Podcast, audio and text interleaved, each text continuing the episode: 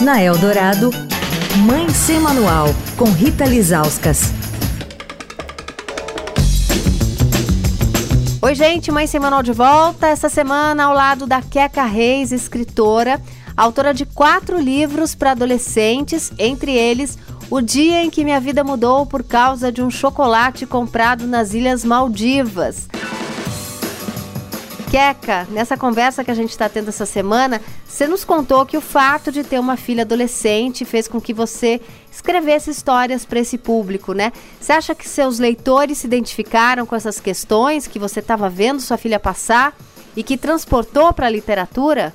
Eu acho que primeiro isso, falar desse vai e vem de ser criança e ser adolescente, falar desse limbo assim, dá nome, tipo, tá tudo bem, tá todo mundo passando por isso, é assim, é louco, um dia você acorda, olha no espelho, você tá com o cabelo meio diferente, pode parecer meio fútil ou bobo para os seus pais ou para os adultos, mas para você aquilo é a coisa mais importante do mundo que a sua franja acordou torta, e aí você começa a chorar na frente do espelho, e tudo bem. Então eu acho que tem isso, eh, acho que eles se identificaram assim com isso, com uma certa intensidade hormonal que eu acho que a gente tem que ter, intensidade, pegada assim, sabe? É sangue nos olhos, acho que a gente tem que ter para falar com esse público, assim.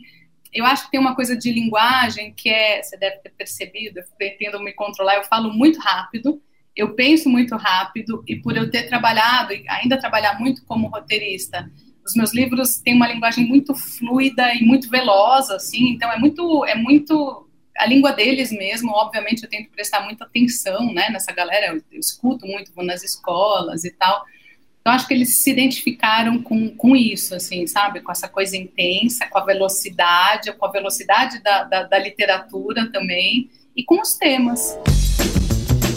Amanhã a Keka fala sobre o seu livro mais recente, Sozinha.